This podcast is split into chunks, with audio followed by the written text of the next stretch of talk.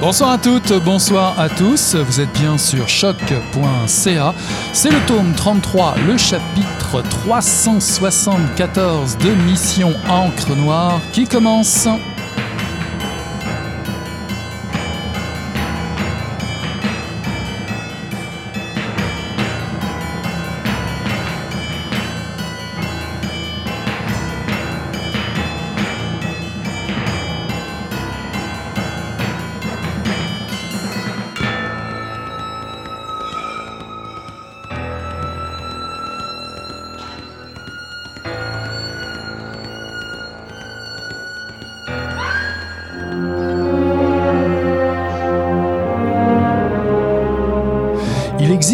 Des sortes d'ouvriers sur les chantiers, attirés là par divers degrés de nécessité. Des hommes parfois robustes, parfois malingres, indifféremment épuisés et qui ne se résignent pas tous à aimer leur travail. Beaucoup y sont parce qu'ils ont comme talent cette compréhension immédiate et pragmatique du monde matériel, ainsi savent-ils estimer au quart de pouce près quelques mesures que ce soit, enfoncer successivement 50 clous de 4 pouces en 50 coups de marteau précis, ou marcher sans crainte en équilibriste au-dessus d'une fosse où les espère une haie de piques d'acier. Certains ont simplement accepté ce qui se présentait à eux, une modernité surpuissante arrachant tout avec l'incoercible élan que des enthousiastes appellent progrès. Ils n'auraient autrement rien eu pour nourrir leur famille. Alors, aussi bien monter dans le train quand ils passent. D'autres encore carburent à l'adrénaline et trouvent dans les dangers inhérents à leur métier les raisons de le pratiquer. Morel est un peu de tout ça. Il sait clouer et marcher droit. Dans les profondeurs de la ville, il a eu la joie de dynamiter du roc encore et encore, jouissance absolue que de réduire si aisément en miettes ce qui lui paraissait immuable. Ce n'était pas son département, mais par temps dur, on peut acheter les plus honnêtes artificiers avec une insistante tournée de draft et un paquet de cigarettes détruire pour construire le métro, ça lui a plu. Bonsoir à toutes, bonsoir à tous. Ceci est un extrait de Morel de Maxime Raymond Bock, paru en 2021 aux éditions Le Cheval Doux. La première image de ce roman n'existe déjà plus, c'est celle de la page de couverture, le pont Jacques Cartier étalé en construction. Nous n'appartenons pas à cette photo, nous sommes de ceux et celles qui empruntons le pont depuis toujours, depuis l'oubli, depuis le futur. Pour un gars du faubourg Amlas, cela veut dire autre chose. On y décèle un appel d'air du passé terrible, épouvantable presque, dans ce que nous craignons de voir et que nous ignorons avec tant de soin. Ce quartier, ces maisons autour du pont vont être rasées de près. Jean-Claude Morel nous relie à ce quotidien ordinaire, celui des grands chantiers ouvriers, des églises, des funérailles, des ruelles, des usines désaffectées, des épiceries du coin, celui des sans-voix, des sans-dents, comme dirait un ancien président. Morel, cet ouvrier anonyme, aura creusé le métro et le pont-tunnel Louis-Hippolyte Lafontaine, fait surgir des autoroutes, pourtant sa demeure sur la rue Notre-Dame sera taillé en pièces et sa famille expropriée. Sa petite fille Catherine veut faire parler le sang. Elle libérera la parole familiale. Maxime Rébomboc raconte cette histoire vue de l'intérieur, un fondu enchaîné sur la métamorphose de Montréal au XXe siècle. Il est notre invité ce soir à Mission Encre Noire. Bonsoir Maxime. Oui, bonsoir. Bonsoir. Vous êtes auteur de recueils de nouvelles et de romans courts. Atavisme est votre premier livre. Il est paru en 2011 au Cartanier. Vous avez grandi dans le quartier Rosemont à Montréal, un lieu qui revient dans certains de vos écrits, notamment dans le roman court Rosemont de profil, paru au Cartanier, et le recueil de nouvelles Les Noyades secondaires, paru au Cheval Doux en 2015. Alors, le quartier du Faubourg Amlas est plutôt éloigné de celui de Rosemont, un quartier qui était situé jusqu'en 1963 dans le centre-sud, bordé par le boulevard René Lévesque au nord, la rue Wolfe à l'ouest, l'avenue Vigée au sud et l'avenue Papineau à l'est. Qu'est-ce qui vous a poussé à raconter cette histoire? Euh, ben, C'est plutôt les origines de la famille de mon père qu'on retrouve dans le faubourg Ramblin disparu, quoique, si je peux me permettre, les origines euh, ouvrières du quartier Rosemont ne sont pas si éloignées euh, du quartier du faubourg Ramblin parce que Rosemont a été euh, construit pour accueillir les ouvriers des shops Angus qui ne sont pas si loin. Donc c'est un c'est une interorigine ouvrière euh, des faubourgs de Montréal. Donc le faubourg Ramlas, c'était plutôt oui les origines de la famille de mon père et j'ai voulu essayer de comprendre quelle était la vie dans ce quartier qui est aujourd'hui disparu, qui a été détruit, comme vous l'avez dit, durant les années 60. Et certains endroits du quartier ont été détruits un petit peu plus tard dans les années 70 pour faire place à une autoroute euh, qui finalement n'aura jamais vu le jour. Euh, donc c'est une interrogation de, l'histoire de la ville et bon du des quartiers ouvriers francophones de Montréal. Mhm. Qu'est-ce qui vous est venu en premier Est-ce euh, l'idée de, de, de, parler de ce quartier ou celle de construire un personnage Et quel personnage Un personnage principal, Jean-Claude Morel? Euh, ben, Ça vient ensemble, hein, parce que l'idée, euh, ben, l'intuition derrière l'écriture de ce livre, c'est de faire coexister la grande et la petite histoire. De faire évoluer un personnage dans un monde qui est mu, qui est transformé par des forces euh, historiques qui sont bien plus grandes que lui, euh, mais qui ont un effet direct sur sa vie, sur son destin, et de faire comme ça coïncider le macro et le micro dans des dans des événements qui sont impliqués les uns dans les autres font nécessairement que quand on raconte la, la, la vie quotidienne d'un homme et de sa famille, de sa vie, euh, euh, de, sa carrière d'ouvrier. On raconte à la fois l'histoire, la grande histoire de la ville, le progrès euh, du l'industrialisation de la ville ou la modernisation de la ville. Donc tout cela était intriqué, simultané. Donc j'ai essayé d'entrer de front. Dans le, le, plan général et le plan particulier tout à la fois. Alors comment, comment s'y prend-on pour sonner juste, pour dresser un tel décor, un décor comme celui-ci, pour se fondre autant dans l'écho d'une époque comme celle-là, une tonalité où le lecteur ou la lectrice peut facilement euh, s'insérer? Euh, Autrement dit, comment se débrouiller avec, euh, avec ce réel qui n'existe plus? Euh, je pense que c'est à la fois une abondante documentation et aussi peut-être un jeu d'intuition. Euh, essayer de documenter suffisamment pour avoir une idée la plus juste possible et la plus euh, et à la fois la plus vaste possible de tous les tenants et aboutissants de ce que c'est que de que de raser des quartiers pour construire des, autoroutes et des métros et des, tunnels et des auto et, quelques constructions de génie civil énormes. Euh, et à un moment donné, on a une, connaissance euh, suffisante de, ce monde pour y faire évoluer des personnages euh, dans leur naturel. Mm-hmm.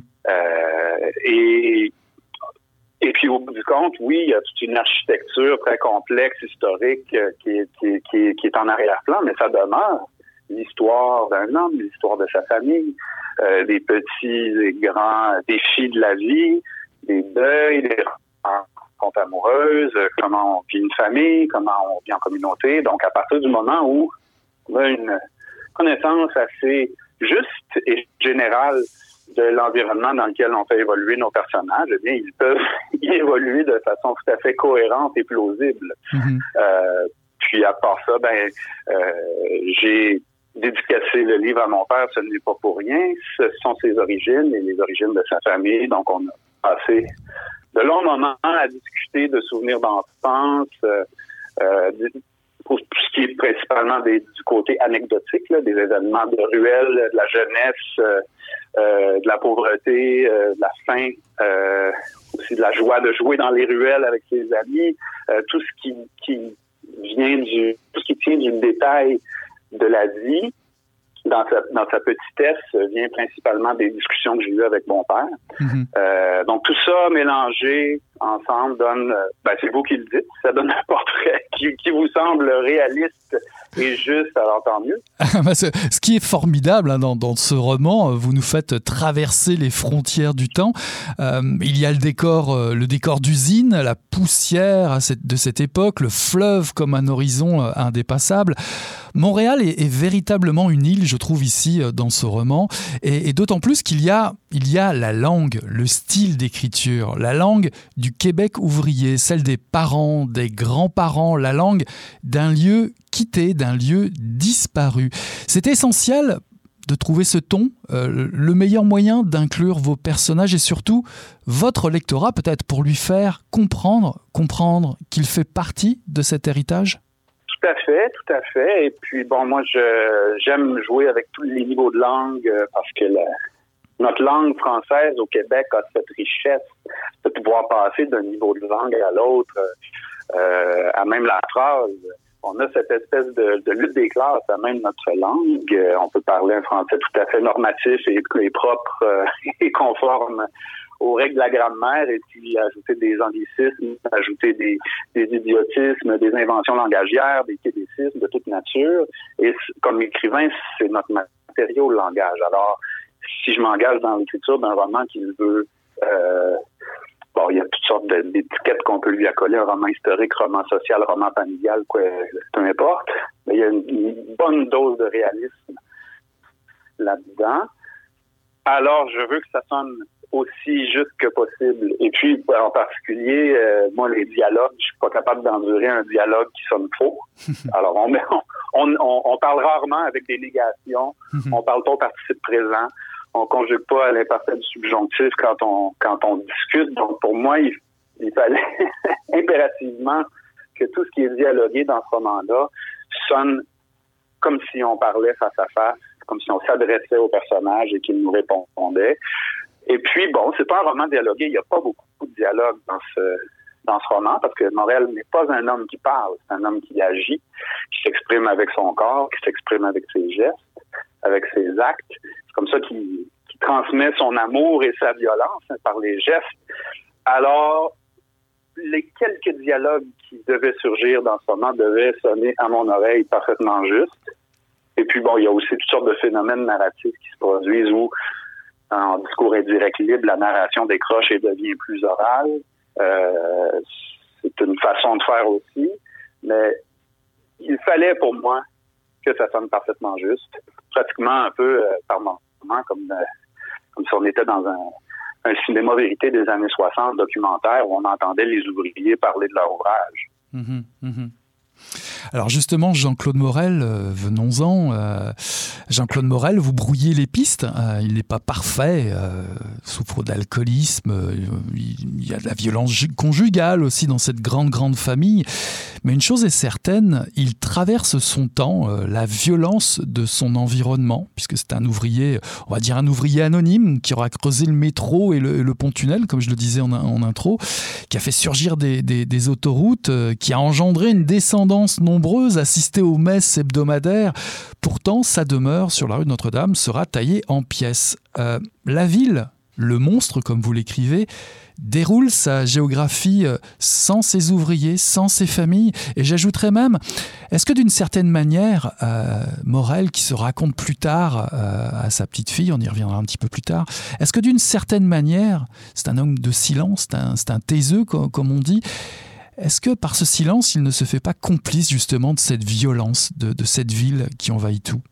Euh, Complice, euh, s'il est complice, c'est un peu dans l'inconscience. Je, je, le vois plutôt comme une victime de son époque. Euh, comme combien, comme combien des ouvriers, comme combien de ses collègues qui ont contribué à la transformation de la ville et à la métamorphose, à la modernisation de cette ville dans l'anonymat absolu, dans des conditions de travail euh, intenable, euh, des accidents, des décès, des blessures, tout ça. On, je veux dire, on n'a même pas les statistiques de, toutes les violences que ces hommes-là ont subies à l'ouvrage. Euh, et tous ne sont pas des militants, des syndicalistes, il y en a certains qui, heureusement, qui se sont euh, qui se sont unis. Il y a eu des mouvements ouvriers, tout ça, qui ont permis d'améliorer les conditions de travail, mais tous ne sont pas des militants. Et euh, Morel est un de ces hommes silencieux qui croient bien faire en travaillant euh, aussi fort que possible pour le bien, pour leur bien, pour le bien de leur famille, sans nécessairement avoir des ressources pour pour, pour améliorer leurs conditions. Euh, c'est vous parliez de la violence, euh, évidemment, euh, tout cela est d'une énorme violence. On vit dans un monde violent, on vit dans un monde d'inégalité, d'injustice, euh, de pauvreté, euh, de misère qu'on essaie d'améliorer.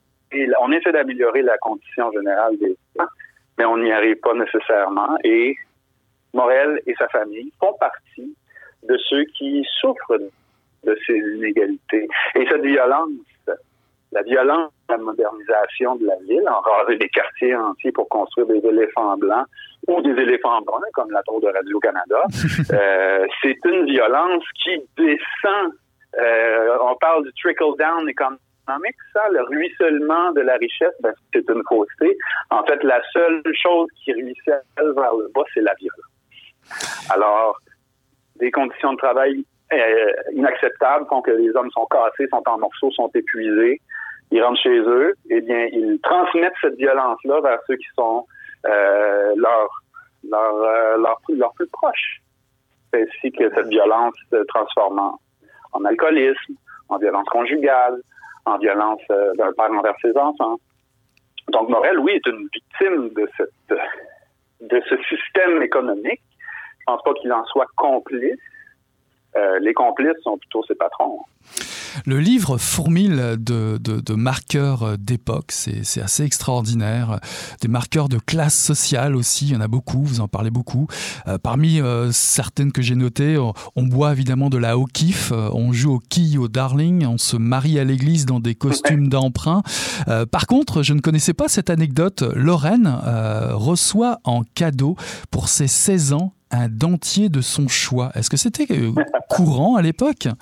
Ah, tout à fait bien sûr, bien sûr, euh, un grand nombre de, jeunes femmes et de jeunes hommes aussi euh, se faisaient arracher la totalité des dents et remplacer ça par un dentier parce qu'il il était plus euh, rapide et peut-être moins coûteux de se faire enlever les dents et remplacer ça par des dentiers que d'entretenir une dentition au cours d'une vie quand on était dans des quand on vivait dans des conditions difficiles et qu'on avait des caries, toutes sortes de problèmes buccaux, on, on réglait le problème même assez jeune.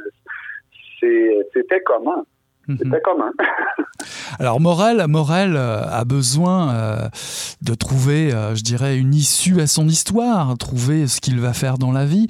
Il va avoir besoin d'un outil pour enfin découvrir, se découvrir un destin parmi, euh, parmi plusieurs choix qui ne lui sont pas donnés, et eh ben, c'est un marteau qui va lui montrer la voie.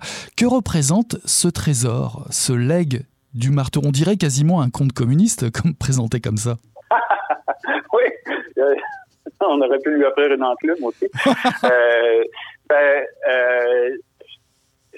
ce, cadeau du marteau par l'oncle, le frère du père décédé, est un peu, euh, oui, c'est une, une, voie de sortie, une possibilité qui s'ouvre à un jeune homme père. Euh, il revient des funérailles et puis euh, c'est l'oncle, le frère du père, qui lui donne son vieux marteau qui est tout, déglingué. Ce marteau ne semble pas très fonctionnel, mais ça donne un élan à un jeune homme qui en avait besoin. Je pense que c'est une des figures de la passation euh, masculine qu'il y a dans le livre qui, euh, qui est très significative, évidemment. Un oncle bienveillant qui lui-même a ses, a ses blessures. Hein. Il revient de la guerre, euh, il est à la Deuxième Guerre mondiale, tout ça. lui-même est meurtri. Mais il juge quand même bon d'aider les jeunes hommes de sa famille. Et ce marteau ben, va lui ouvrir la, possibilité d'une vie.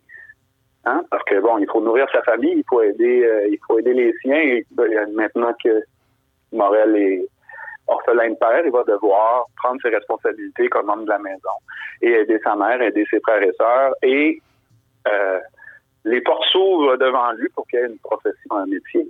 Euh, ce marteau est d'une très grande importance parce qu'il euh, il rend concrète les idées, il rend concret les, fantasmes d'une vie vie imaginée, parce que quand il est jeune, il regarde le pont Jacques-Cartier, une immense structure dont on ne peut pas comprendre comment on a pu construire un mastodonte pareil. Quand on est enfant, on ne réalise pas les prouesses euh, industrielles. Et ce marteau donne une, une, réalité concrète à, tout ce que Morel pourrait advenir, euh, pourrait devenir en fait sa vie. Euh, il y a plusieurs petits cadeaux comme ça qui sont passés, qui sont, qui sont bien, qui, sont remplis de symboles, qui ouvrent des portes. le marteau en est un fondamental, évidemment. Alors évidemment, euh, dans ces conditions, euh, le tragique n'est jamais loin, hein, dans les conditions de vie de, cette époque, notamment la mortalité infantile. Euh, il y a un, une enfant qui va mourir, on va pas tout révéler, mais en tout cas, il y a, vraiment un drame qui va surgir parmi tous les drames autour de cette famille. Janine meurt à 5 ans. Quelles conséquences cela a-t-il sur la famille Alors que plus loin dans le livre, Sarto, le beau-père, tient ses propos à morale, je cite, Mon homme, M'a te le dire une affaire, dans une famille, c'est toujours le plus petit qui est le plus important. Quelles conséquences a ce, décès? Ben, C'est une conséquence terrible et c'est un, des, des, moteurs du roman, un moteur, euh, un moteur qui couine, un moteur qui grince. Euh, on peut le dire, c'est un, c'est un des aspects fondamentaux du livre, ce deuil de la petite Janine qui ne qui ne s'accomplit pas et euh, qui est comme un espèce de d'élément déclencheur de la déchéance mondiale. Morel est un homme qui, malgré ses, son incapacité à s'exprimer, puis malgré ses nombreux défauts, parce que c'est pas, on parle pas d'un héros sans, sans, sans peur et sans reproche et sans faille, c'est un homme complexe qui a des qualités comme des défauts euh, terribles. Mais une de ses qualités, c'est qu'il aime ses enfants, qu'il aime sa famille. C'est un homme aimant ça n'en fait pas nécessairement un homme bon ou quelqu'un qui aime bien, mais il aime les siens. Et de perdre sa petite fille comme ça, c'est un coup dur. Euh, c'est comme si c'était une goutte là, qui faisait déborder le vase dans une vie difficile, dans une vie de, de, souffrance, les origines euh, miséreuses, la faim, les difficultés euh, économiques variées. Et puis là, ben, le destin ça chante toujours sur les mêmes, semble-t-il. Et ce deuil est, comme si c'était un deuil indépassable qui va contribuer à, la déchéance de sa famille. C'est un, c'est un, c'est un élément fondamental du roman et, et j'aime que vous euh, souleviez la question parce qu'on parle souvent du roman comme d'une construction politique, bon, les classes sociales, tout ça, les, les, les, grands buildings, les grands projets industriels et de génie civil. Oui, c'est le cas, c'est dans le roman. Mais... Ouais, il, y a, il y a un autre personnage que je trouve fondamental dans, dans votre roman, un personnage qui s'accomplit, en revanche, c'est celui euh, de Catherine. Et je me suis demandé, euh, entretenez-vous une proximité particulière avec ce personnage, cette petite fille professeure de lettres de Cégep à Maisonneuve, qui permet finalement, sur la fin de sa vie, à Morale, de se raconter J'ai l'impression d'être euh, d'être très proche de ce personnage. Si c'est pas la femme que je ne suis pas, ce serait peut-être une sœur ou une collègue ou quelqu'un qui est assez proche de moi, euh, qui, euh, dans ma génération, s'interroge sur ses origines, s'interroge sur les angles morts de l'histoire, de l'histoire en général, mais de, de sa famille en particulier. c'est une personne qui veut faire parler ceux qui parlent pas. Euh, donc, euh, d'aller chercher les, confidences ou en tout cas le récit personnel de son grand-père, c'est certainement le genre de choses que je voudrais faire moi-même. Par exemple, de, passer, de, passer, de passer des soirées à discuter avec mon père d'anecdotes de, de, son enfance, puis de comment il vivait dans les ruelles, puis à l'ombre de cette cuisine horrible euh, en dessous du pont Jacques-Cartier. C'est un peu ça que Catherine va faire elle-même en allant rencontrer son grand-père, parce qu'elle-même cherche à euh, retisser les liens euh, Et puis, bon, évidemment, euh, on parle de ce qu'on connaît. Puis moi, je, travaille en effet comme correcteur d'épreuves ministérielles au 600 Folum sur les lieux sur les lieux du crime. Mm-hmm. Donc, cet environnement-là me, permettait de, d'ancrer le récit dans des dans des lieux que je connais bien. D'ailleurs, que a donné l'impulsion à la recherche historique quand j'ai compris que ce bâtiment ministériel où je travaille était sur les lieux d'une ancienne usine horrible construite durant la révolution industrielle à la fin du 19e siècle. J'ai voulu aller au fond des choses. Mm-hmm. Donc mm-hmm. oui, certainement, je, je, je, me reconnais dans ce personnage qui, euh, qui interroge son histoire et celle de sa famille. Ah, de toute façon, dans ce roman, il y a des portraits de villes incroyables. Euh. Vous irez voir, euh, auditrices, auditeurs, euh, vous irez lire justement Morel, des, conversations entre Morissette et Morel, tout jeune, sur le toit d'usine, c'est fantastique. Puis il y a une, scène inoubliable à plus d'un titre, c'est un voyage dans le temps, un, parallèle où les souvenirs se, se chevauchent. Morel découvre la station Papineau avec sa petite fille. Et pendant que nous les suivons, euh, nous suivons également un voyage dans le temps. C'est juste le, chapitre euh, précédent. On voit Morel, on ressent Morel qui construit en même temps, ou presque, cette station-là. Vous avez l'art du fondu enchaîné, c'est un point de vue euh, politique finalement très réussi, où finalement euh, ce qui est en train de s'achever euh, s'achève dans un s'achève dans un, chapitre euh, suivant. C'est une forme de quoi? Une forme d'hommage ultime que vous vouliez faire entre l'ouvrier qui, qui, travaille et, le résultat? Oui, on peut le voir comme ça. On peut on peut le voir de toutes sortes de façons. Ce, procédé formel que j'ai employé du fondu enchaîné entre les chapitres. c'est une façon de montrer à quel point euh, le temps passe vite. Hein. on n'en a pas on n'en a pas nécessairement la, sensation ou la compréhension dans le dans le dans le quotidien, mais le temps passe extrêmement vite et euh, on, a peu de perspectives historiques. On se rend pas compte qu'en un changement de doigt, il y a 25 ans qui sont passés, il y a 50 ans qui sont passés, et de passer d'une époque à l'autre comme ça euh, dans un dans un, progression non chronologique dans le roman permet de voir que euh, la ville évolue rapidement et on se retrouve exactement au même lieu, mais tout a changé autour. Euh, c'était, oui, on peut le voir comme un hommage aux ouvriers qui ont construit ces lieux et qui s'y retrouvent 50 ans plus tard et, euh, les dalles qu'ils ont posées au sol sont toujours là. c'est aussi une façon de, construire le texte sur le fonctionnement de la mémoire. La mémoire n'est pas chronologique. On pense à on pense à ce qu'on a vécu hier, on pense ensuite à ce qu'on a vécu quand on était aux études collégiales, on revient à ce qu'on a fait la semaine dernière et tout. Donc, il y a un certain chaos dans la mémoire qui, euh, je pense, devait structurer ce, roman qui est un roman de la mémoire. C'est le roman de la mémoire d'un homme comme de la mémoire d'une ville.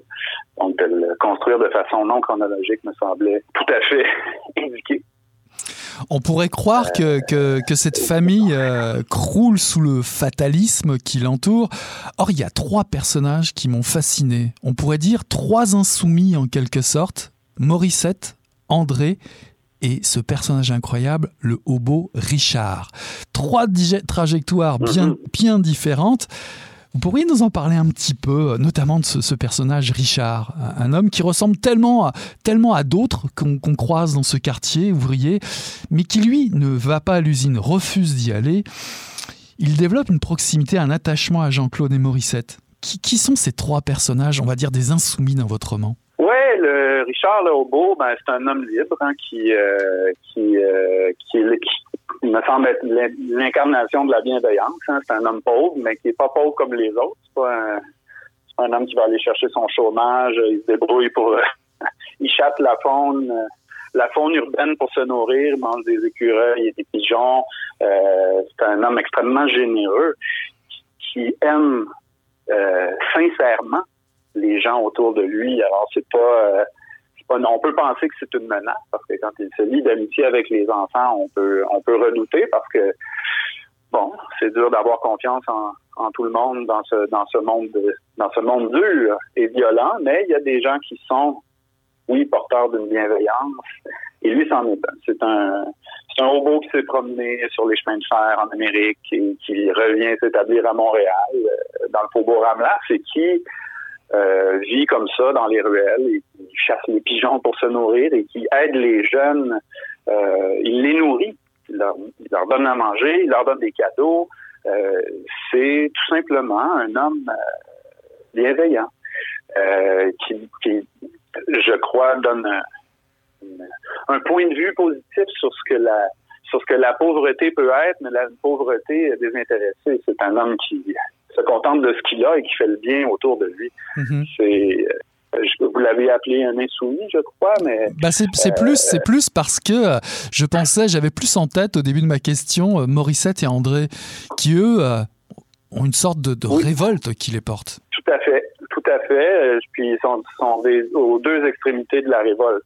Morissette, c'est un c'est un homme qui va rester coûte que coûte là où là d'où il vient et qui va refuser de se faire exproprier quand, quand on est en train de raser le secteur qui deviendra le le, le, secteur de Radio-Canada. Lui, il quitte pas sa maison. Les bulldozers sont autour, sont en train de tout démolir et lui, il reste coûte que coûte avec une carabine à plomb pour empêcher euh, les, les, les, de détruire sa maison.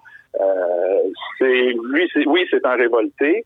C'est un révolté qui, euh, qui va rester euh, dans ses bottines jusqu'à la fin, tandis qu'André, le fils aîné de Morel, lui, c'est un révolté qui va plutôt aller accéder à une certaine promotion sociale. Il va devenir un transfuge de classe parce que lui, il va quitter, il va monter la côte, carrément. Il va passer de, du Faubourg à Hamelin à Rosemont. Il va changer de statut social, le premier de sa famille à faire des études universitaires. Donc, oui, oui, c'est un révolté il est plus euh, dans cette espèce de mouvement euh, euh, socialiste de la Révolution tranquille. lui va bénéficier de la Révolution tranquille. Quand Morel, son père, est un acteur de la Révolution tranquille en tant qu'ouvrier, il participe à la modernisation de la ville, mais n'en bénéficie pas lui-même. Dans le fond, il aura agi pour le bien de ses enfants, avec qui il est, oui, en lutte et en compétition, et il n'est pas toujours en bon terme, mais il va permettre à son fils par ses actions générales, par son implication dans le, dans le grand destin de la société, va permettre à son fils d'améliorer sa condition. Pour finir, euh, Maxime, euh, Catherine euh, résume elle-même votre livre, après tout. Je cite La vie, c'est plate pour tout le monde, c'est pénible aussi, c'est violent, mais c'est peut-être juste la façon dont on la raconte, cette plate-là, qui lui donne un sens. Elle qui se sent si bien quand elle vient vers l'Est de Montréal, est-ce que vous aussi, l'Est, ça vous parle? Et est-ce que vous partagez ce point de vue? La vie dépend de comment on la raconte? Ben, tout à fait. Euh, L'Est de Montréal, c'est mes origines. À chaque fois que je reviens dans Rosemont, je me sens chez moi. Euh, j'ai l'impression d'être euh, de retour au bercail. ça change pas. Hochelaga, c'est la même chose. Mon père vient de, du Faubourg Ramlat, c'est d'Hochelaga, et moi, j'ai travaillé longtemps dans les bains publics comme sauveteur dans ce, dans ce quartier. À chaque fois que je suis là, je, je sais que je suis chez moi. Donc, euh, comme Catherine, l'Est, euh, c'est chez nous. Puis pour ce qui est de la de la façon de raconter, eh bien c'est l'art littéraire. C'est exactement ça. On peut, je veux dire, on ne raconte jamais que les mêmes histoires, mais c'est la littérature, c'est une question de forme, bien plus que de fond parce que le fond, il peut prendre n'importe quelle forme. On peut raconter la même histoire sous la forme d'un scénario ou, euh, ou d'une pièce de théâtre où ce sera les mêmes personnages engagés dans les mêmes actes, les mêmes actions, mais la forme changera tout. Alors, cette euh, façon de raconter, euh, cette histoire, cette non-histoire, l'histoire des sans-voix, l'histoire des de personnages qui n'ont pas laissé de traces, c'est tout réside dans la manière de raconter leur histoire. Alors, euh, j'ai choisi cette forme non chronologique, j'ai choisi ce souci du détail, j'ai choisi cette langue, cette langue qui sonne juste, c'est la façon de faire et c'est ça qui rend leur histoire juste et pertinente. Enfin, ça dépendra bien de l'opinion des lecteurs, mais à mon avis, euh, il y a quelque chose de la, de la, oui, la manière de raconter qui rend ça euh, qui rend cette histoire, euh, qui, lui donne sa résonance, bien sûr. L'histoire racontée par ceux et celles qui ont tricoté la ville, qui choisissent de courir les ruelles parmi la friche de Chardon. Si vous tenez à connaître l'histoire bien spéciale de la forme courbe du pont Jacques Cartier, je vous conseille de vous procurer bien vite Morel de Maxime Raymond Bock, paru en 2021 aux éditions Le Cheval Doux. Merci Maxime d'être passé par Mission Encre Noire.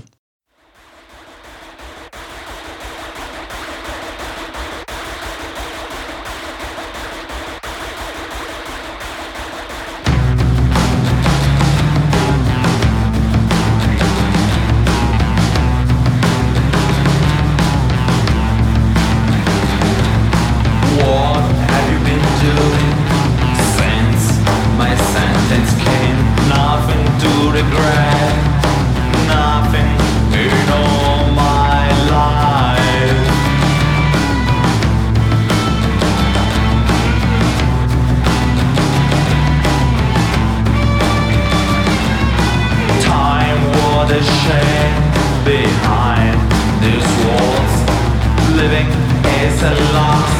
There's still the way the gleam in my eye. In this room, someone lost control. Finding his lies, failures. In this room, someone lost control. Finding his life's regrets.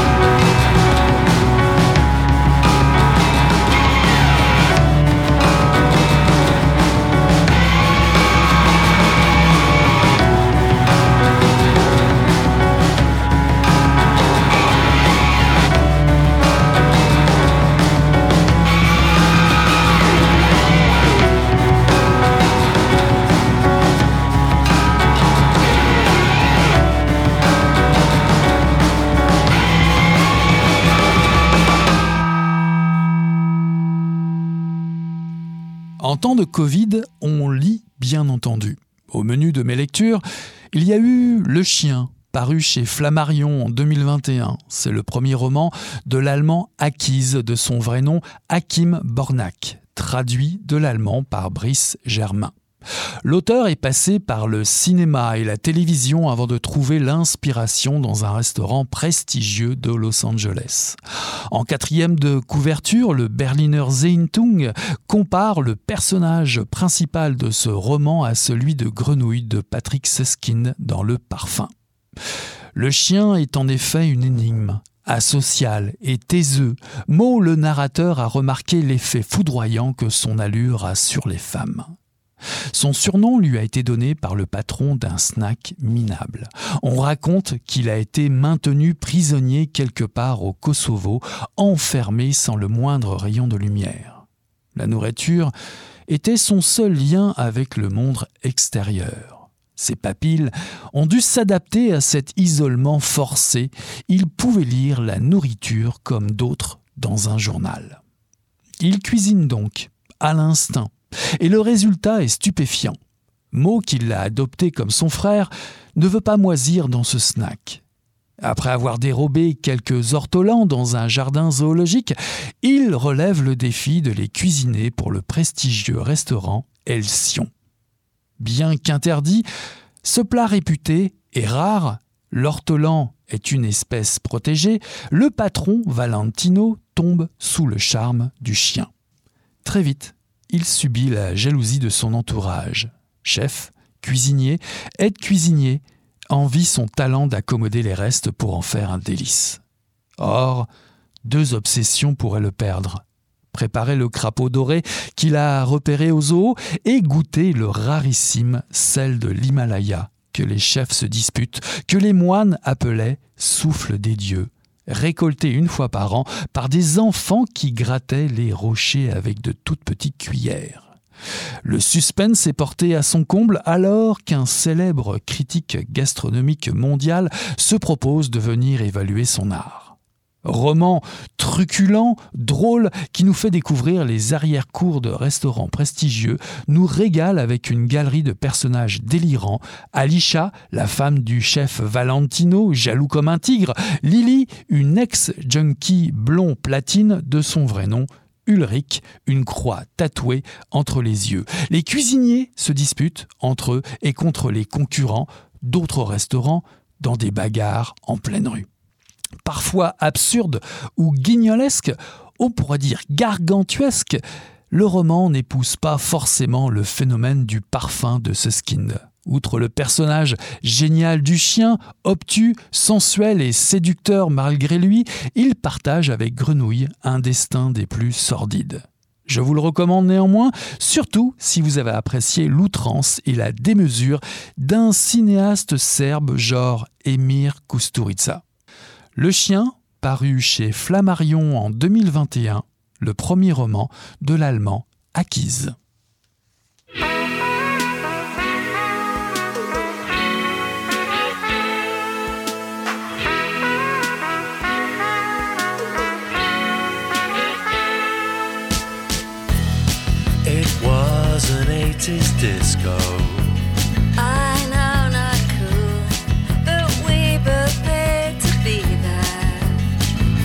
Desperate fools, I drowned in bad production. Yes, me too. But then I saw you smiling across the room. Found out the song's about people lost and lonely.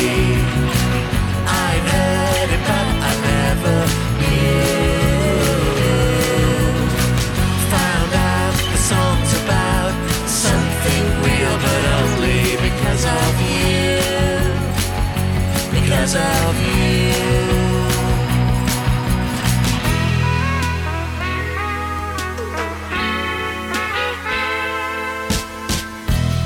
Be Jason to my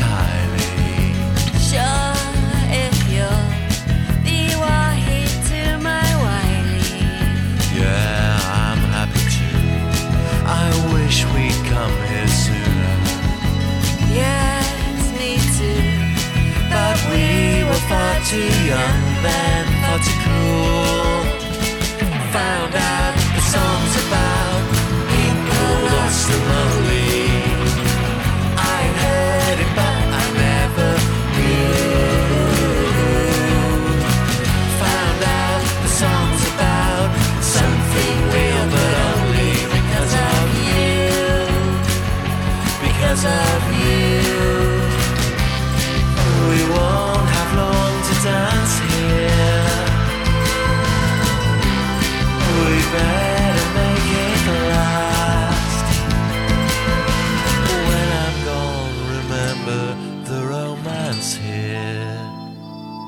we die?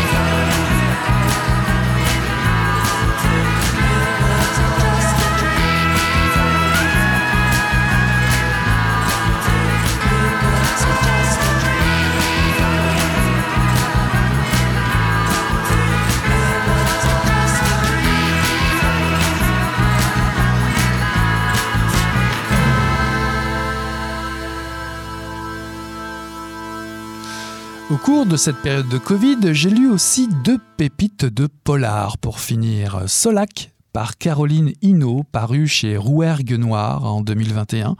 Un polar de saison pour celles et ceux qui aiment les huis clos tendus où plane une menace sourde et cruelle, l'hiver éternel du cercle polaire. Trois militaires servent le drapeau français à Solac, au-delà du cercle polaire. Piotr, le narrateur, y a déjà passé 20 ans de sa vie en compagnie du militaire Rock, une brute sanguinaire qui apprécie de flinguer sur tout ce qui bouge, et en particulier sur les ours, pour avoir le plaisir de leur faire la peau. Un jeune muet est déposé avec le ravitaillement par un hélico au remplacement d'Igor, qui vient de se tirer une balle dans la tête. Il sera vite adopté par Grizzly, biologiste, glaciologue, missionné pour effectuer des observations climatologiques. Cependant, la tension monte d'un cran avec l'arrivée du gamin, de la recrue. Plutôt asocial, il passe son temps à prendre des notes, beaucoup de notes. Petit à petit, la colère se change en haine jusqu'à atteindre un paroxysme irrémédiable roman court, mordant, 128 pages, qui ne vous lâche pas. Vous serez absorbé par le style tranchant de l'autrice pour décrire l'impossibilité de vivre dans un tel environnement. À moins d'avoir atteint un point de non-retour et qu'à ce stade, seul compte l'odeur du sang, de la rédemption peut-être. Vous l'aurez compris, vous serez pris par les glaces d'un environnement sans pitié. Caroline Hinault vous saisit jusqu'à l'effroi pour ce premier roman, un vrai petit bijou qui ne déçoit pas jusqu'à son dénouement. Solac, par Caroline Hinault, paru chez Rouergue Noir en 2021.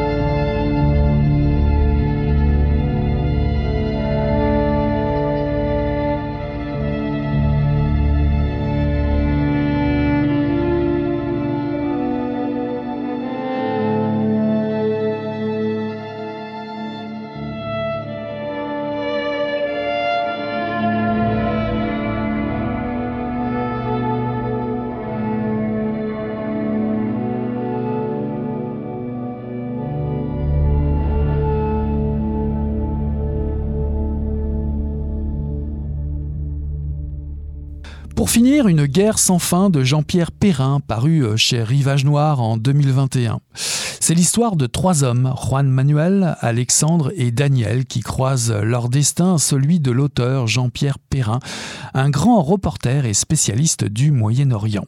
Le premier, franco-espagnol, est relâché à la frontière turque par les djihadistes qui le retenaient en otage. Il se lance en Galice sur la piste d'un mystérieux poème de Garcia Lorca.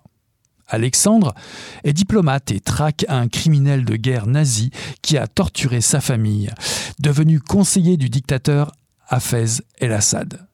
Daniel est un mercenaire spécialisé dans la sécurité militaire à Bagdad pour les services secrets français. Il a promis à un ami de retrouver sa fille, disparue en Syrie lors d'une mission humanitaire sur la frontière turque. La guerre contre Daesh les réunit sous les bombes. Plus précisément, les traces de leur quête les mènent à Homs, ville martyre de Syrie. Le livre est porté par les récits de guerre du reporter qui cite la mort de la journaliste américaine Mary Colvin, spécialiste du monde arabe, et du jeune photographe Rémi Hochlik sous les bombardements du pouvoir syrien en vrai en février 2012. Ce livre, sous des aspects de roman de guerre, est un hommage non seulement à une région martyre, la Syrie, mais également à une guerre qui reste peu racontée. Également, c'est un hommage aux victimes, en particulier à travers le personnage de l'écrivain Juan Manuel, lui qui pourchasse les écrits d'Orwell jusque son île écossaise, où le poète Garcia Lorca, jusqu'en Galice, ne cherche qu'une chose, faire triompher les vers, partagés en captivité de la barbarie. Une ode à la résistance des vivants. Beaucoup de ces pages sont bouleversantes d'humanité, elles n'ont pour autant rien d'un reportage amélioré. Vous serez emporté par ces trajectoires, ces quêtes existentielles, à cheval entre le polar, le thriller, le roman de guerre et le témoignage vécu. Il ne sera pas sans évoquer évidemment la descente au cœur des ténèbres d'un Joseph Conrad ou la triste réalité des reportages de guerre chers à Joseph Kessel. Une guerre sans fin de Jean-Pierre Perrin, paru chez Rivage Noir en 2021.